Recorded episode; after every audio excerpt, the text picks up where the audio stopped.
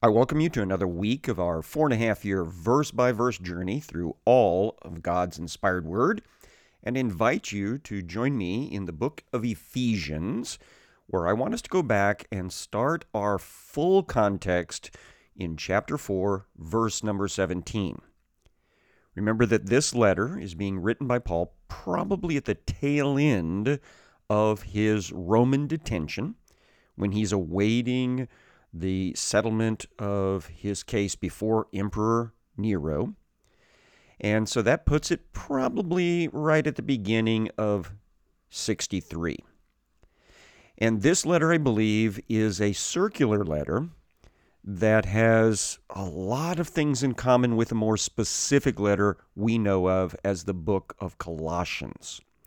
This letter probably started out, that is Ephesians, probably started out at Ephesus and then followed the Roman road system uh, clockwise uh, around the seven churches of Asia province until finally uh, it was going to arrive at Colossae from Laodicea. And so in this letter, Ephesians, Paul has an awful lot to say about how we need to live for Christ, that we need to be unified, that we need to understand there is only one body, and that body is the body of Christ, purchased with his blood, and that we have died with Christ. We're living now with Christ. And so we should be different than the peoples of this world, the sinful peoples of this world. So, with that kind of as a jump off point again for this week, let's look at Ephesians chapter 4, verse 17, a section we've already looked at in more detail, but which I think we have to have as background for where we push into next in the book. Ephesians 4:17. So this I say and affirm together with the Lord that you walk no longer just as the Gentiles also walk in the futility of their mind, being darkened in their understanding, excluded from the life of God because of the ignorance that is in them, because of the hardness of their heart. So he's describing those still caught up in sin, and particularly Gentiles who didn't even have a moral connection with the old covenant. He says, that should not be your lifestyle the Gentile, deep in sin sort of lifestyle. Verse 19, they, having become callous, that is, callous to their own sin, they have given themselves over to sensuality for the practice of every kind of impurity with greediness. So they just want more for themselves. They want everything to be about them and their sensuality, their senses. They want what they want, and they want it now. And then Paul says this, verse 20 You didn't learn Christ in this way. If indeed you've heard him and have been taught in him, just as truth is in Jesus, that in reference to your former manner of life, you lay aside the old life the old self, which is being corrupted in accordance with the lusts of deceit, and that you be renewed in the spirit of your mind. So, Christians, you have died to this world, and now you are living to Christ. You are filled with the Holy Spirit, and you have been changed from the inside out. Verse 24, and put on the new self, which in the likeness of God has been created in righteousness and holiness of the truth. Remember, God has said, I am holy, therefore you be holy. He made us in His image and His likeness. And when that was marred because of our sins, He sent Jesus into this world to deal with that problem and to open up the opportunity for us to be filled with His Holy Spirit and start fresh. So that's what Paul is all about here in this section of the letter. Be like God, because that's His will for you. Which means you've got to have repentance in its most pragmatic form. Remember, repentance means to change the way you think. Bring your thinking into alignment with the thinking of God. And when you start thinking in that same manner, it will change the way you act. Therefore, verse 25, laying aside falsehood. See, because God is truth, falsehood is the opposite. So we don't want to live that way anymore. Therefore, laying aside falsehood, speak the truth, each one of you, with his neighbor. Now, that's not just a New Testament concept, by the way. That's, that's an actual quote from the book of Zechariah. God has always wanted us to be truthful. So speak truth, each one of you with his neighbor, for we are members of one another. That gets back to the idea we are one body. We are connected. We're in this together, folks. So don't lie to other parts of the body of Christ. I mean, if your body was lying to itself, that would me- that would indicate sickness, disease, some sort of problem. We can't have that in the church of Jesus Christ. Verse 26 Be angry and yet do not sin. Do not let the sun go down on your anger and don't give the devil an opportunity. So, yes, sometimes we get frustrated with each other, but we go ahead and deal with it. We resolve it ASAP, as soon as possible. We don't nurse it.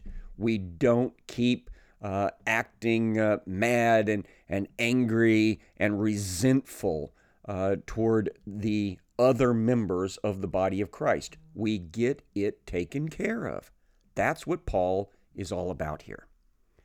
Because if we don't get it taken care of, it gives a place where Satan can get a foothold back into our life. And we don't want that. Verse 28 He who steals must steal no longer. That's repentance. Change the way you think about it, change the way you act about it. But rather, so instead of stealing, this is what you should be doing. He must labor, performing with his own hands what is good, so that he will have something to share with one who has need. So we need to look out for other people. And we see that in the example of the early church, don't we? Let no unwholesome or sick or rotten word proceed from your mouth, but only such a word as is good for edification, that is, building up, according to the need of the moment, so that it will give grace to those who hear. So instead of being nasty in our verbiage toward other people, especially believers, we should try to help them out, make them feel worthwhile, make them feel valued, make them feel loved. It might still be a critique, understand, but it needs to be a constructive, con, uh, constructive critique intended to help them get better. And then I, verse 30, I think, is really the sense of what's going on. If if we do all of this nasty stuff, if we're mean and angry and spiteful and vengeful toward other believers in Jesus, well, that's going to make God unhappy. So he says, Don't grieve the Holy Spirit of God by whom you were sealed for the day of redemption. Let all bitterness and wrath and anger and clamor and slander be put away from you, along with all malice. So these are all bad things and bad attitudes. And malice is just plain meanness, spitefulness. So we're supposed to get rid of that junk, offload it. And instead, verse 32 be kind to one another, tender hearted, forgiving each other, just as God in Christ also has forgiven you. So we pass on the forgiveness God gave to us in the form of forgiveness to other people. And therefore, chapter 5 starts with be imitators of God as beloved children. We are God's kids, so we should act like God. We should reflect our Father and walk in love. Remember, agape, the commitment style love, is what motivated God the Father to intervene on our behalf with the atonement through Jesus the Son. Jesus loves us and laid down his life for us. And so we should have that same type of love toward our brothers and sisters in Christ, be unified with them, like Paul's been talking about. And it's also what should motivate us toward other people in this world, the ones who need to meet the love of God. We reflect that to them. Just as Christ also loved you and gave himself up for us, an offering and a sacrifice to God as a fragrant aroma. So we should be like God in loving and caring for other people. Now, he continues this whole idea of the Christian lifestyle, because that's what we're describing here. Immorality, or any impurity, or greed must not even be named among you as is proper among saints. Now, the question is is he saying that we shouldn't be talking about immorality? We shouldn't be talking about impurity? We shouldn't be talking about greed? Or is he saying nobody should be seeing that and talking about that as a characteristic of ourself? We should not be held up on charges of immorality. Eh, remember, immorality is any type of sexual activity outside the boundaries of God's design. And there's no doubt what that is. It's in Genesis chapters 1 and 2. It's one man together with one woman for a lifetime. That's God's design. And so we shouldn't have anything outside that standard being or happening or even thought to be happening inside our Christian lives. And impurity is just all the things that shouldn't be done. We saw a list up ahead of this, all the, the bad stuff that Christians should stay away from. That's impure stuff. So people shouldn't look at us as Christians and see even a hint of that. And certainly not greed, where all we care about is me, me, me, me, me. That's a big problem and it shouldn't be talked about as being something saints are engaging in. Verse 4 And there must be no filthiness and silly talk or coarse jesting, which is not fitting. Uh, now, this is talking about, um, shall we say, scatological humor bathroom humor, uh, potty mouth sort of humor, uh, the sort of loose uh, use of vocabulary uh, that sometimes is sexually oriented. Christians should not have potty mouths. Uh, that's my best way of trying to explain what verse number four is talking about here. And so, if you've got a little problem with that, you need to get it fixed. You need to dump it and move on and be more mature. And he says instead of engaging in this sort of inappropriate talk, you should instead have the giving of thanks. Be thankful to God for the things that you have. Be thankful to other people for them and uh, them being in your life and them impacting your life. That's the sort of Christian verbiage that we should be known for, not having a dirty mouth and telling dirty jokes.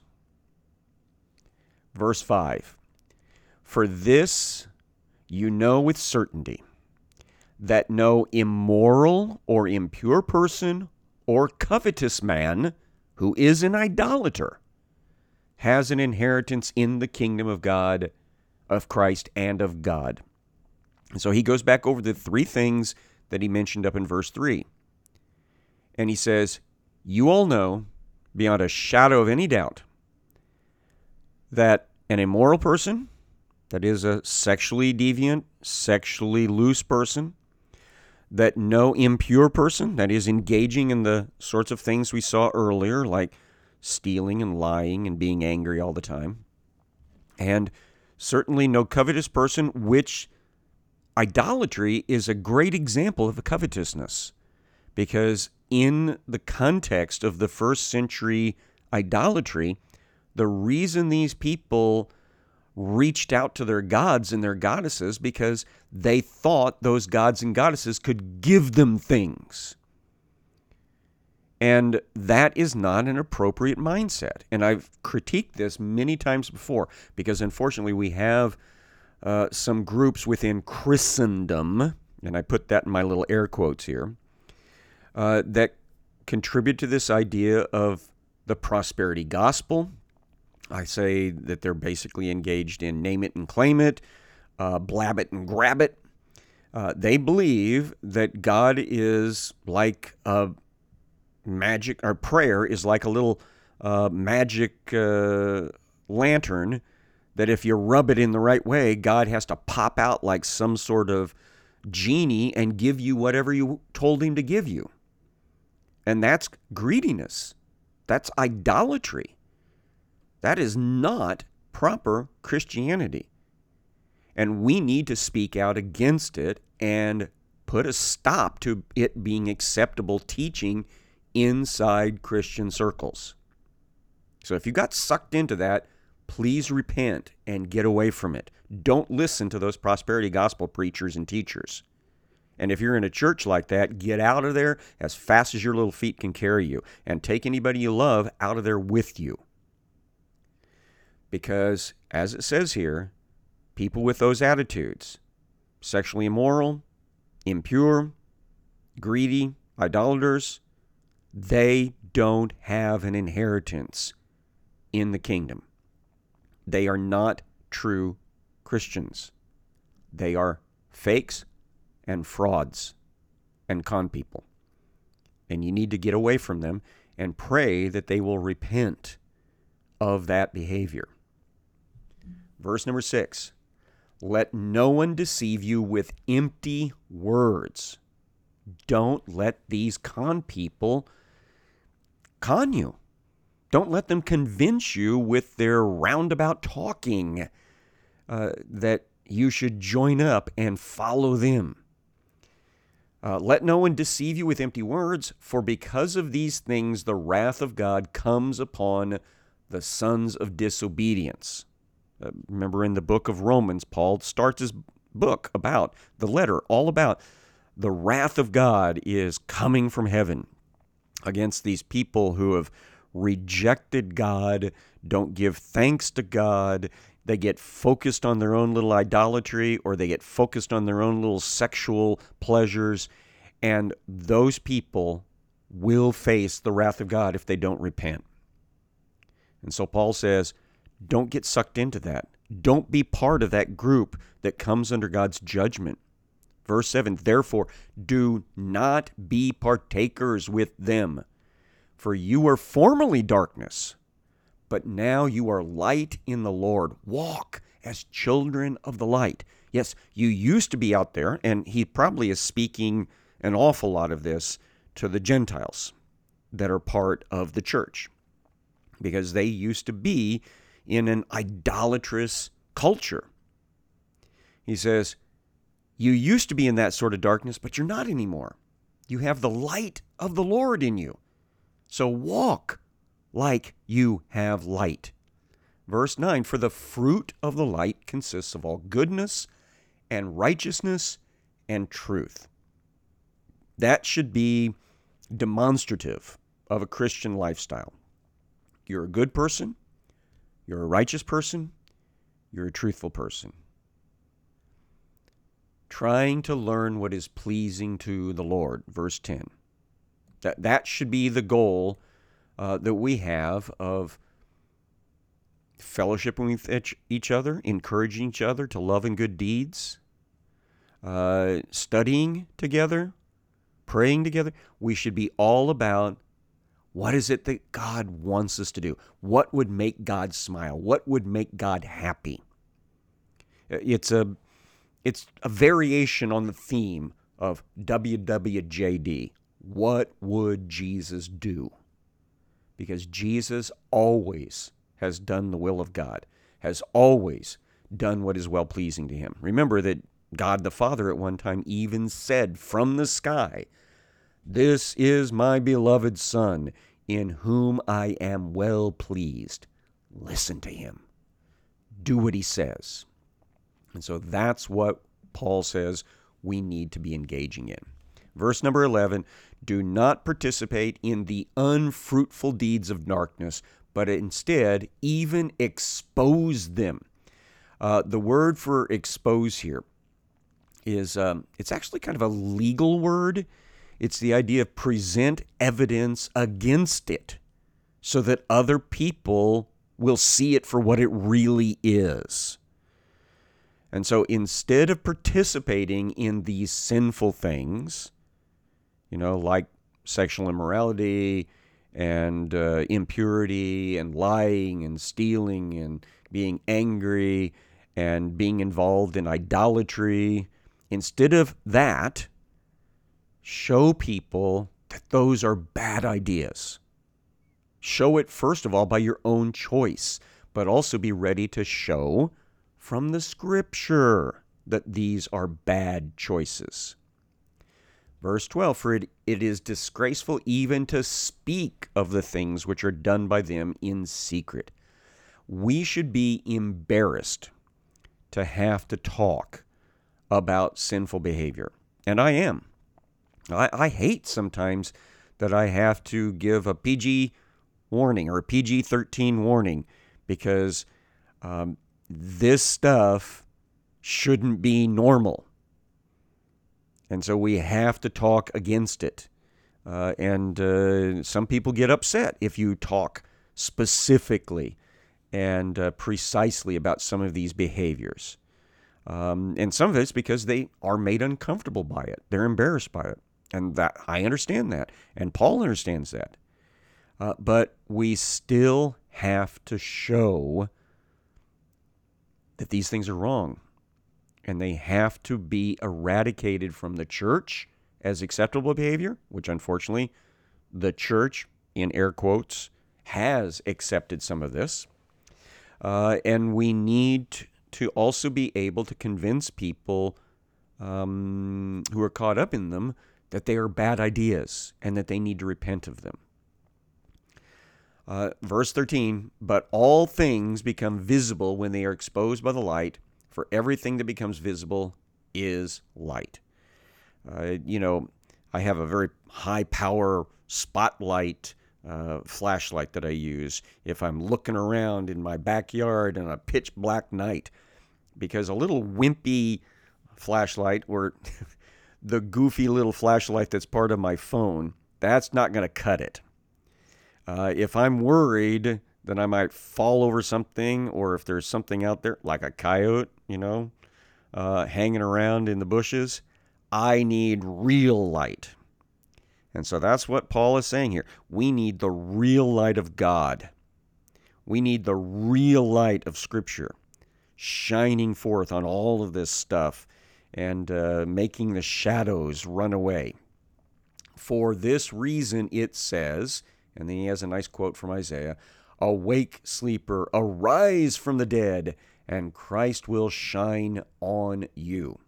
So we need Jesus to be the light of our world, and we need to be the light of this world, shining forth the holiness and the righteousness of Jesus in Scripture and in our life. Therefore, be careful how you walk Remember, the walking here is uh, symbolic of lifestyle. Not as unwise men, but as wise. Uh, in the Old Testament, you know, um, there's a couple of proverbs that indicate that you can tell a fool by the way that he walks. You know, he doesn't pay attention. He's got his head in the clouds. Uh, we have um, a quote that uh, is still around in our more modern era that fools rush in where angels fear to tread. So Paul says, don't be a fool. Pay attention to how you're walking. Verse 16, making the most of your time, you know, valuing it, redeeming it, because the days are evil. You know, the older you get, the more you realize you've only got so much quality time left. And so you start uh, being more focused on how you use it.